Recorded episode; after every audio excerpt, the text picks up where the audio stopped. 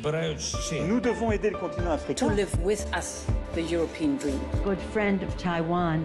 Europe 1, bonjour. La revue de presse internationale nous emmène d'abord en Italie ce matin. Bonjour Antonino Gallofaro. Bonjour. À la une de la presse italienne ce mercredi.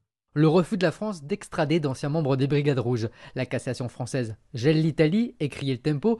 Les dix anciens terroristes rouges restent en France. Il Fatto Quotidiano explique que selon la Cour, le droit à un procès équitable, en Italie donc, n'est pas garanti. Décision qui contraste avec la position d'Emmanuel Macron.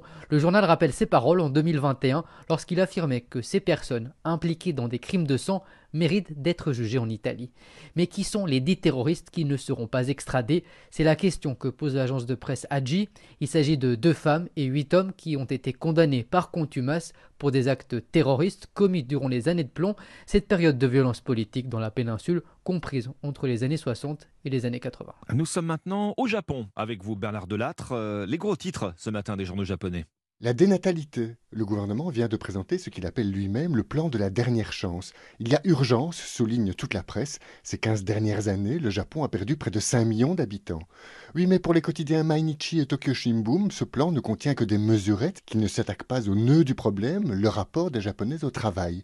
Ici, rappelle le Sankei, seuls 14% des hommes osent prendre congé à la naissance de leur enfant, car s'absenter est mal vu professionnellement, c'est considéré comme un manque de dévouement à son employeur.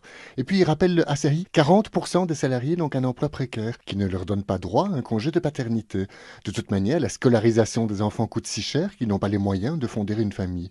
Enfin, ajoutait hier soir un commentateur de la chaîne Fuji News, quand vous rentrez du bureau à 23h, vous êtes si épuisé que vous avez juste envie de dormir et pas de faire des bébés. Nous sommes enfin au Brésil avec vous, Jean-Claude Gérès. De quoi parle la presse brésilienne?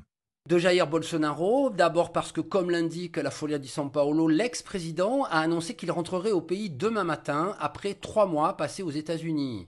Pour le site Géon, le choix de cette date n'est pas un hasard, car Lula, son successeur, devait se trouver en Chine pour une visite d'État, mais son voyage a été annulé pour cause de bronchopneumonie. Le retour de Jair Bolsonaro intervient sur fond d'une nouvelle révélation par l'Estado di San Paolo sur la possession dissimulée par l'ex-président d'un coffret de bijoux offert par le Qatar lors d'un voyage d'État en 2019. La valeur estimée est de 80 000 euros et c'est la troisième fois en quelques semaines, rappelle le site Wall, que l'ancien président qui se disait anti-système est pris en flagrant délit de détournement à des fins personnelles de bijoux offerts à l'État brésilien. Merci Jean-Claude Gérez, merci à nos correspondants. 6h50.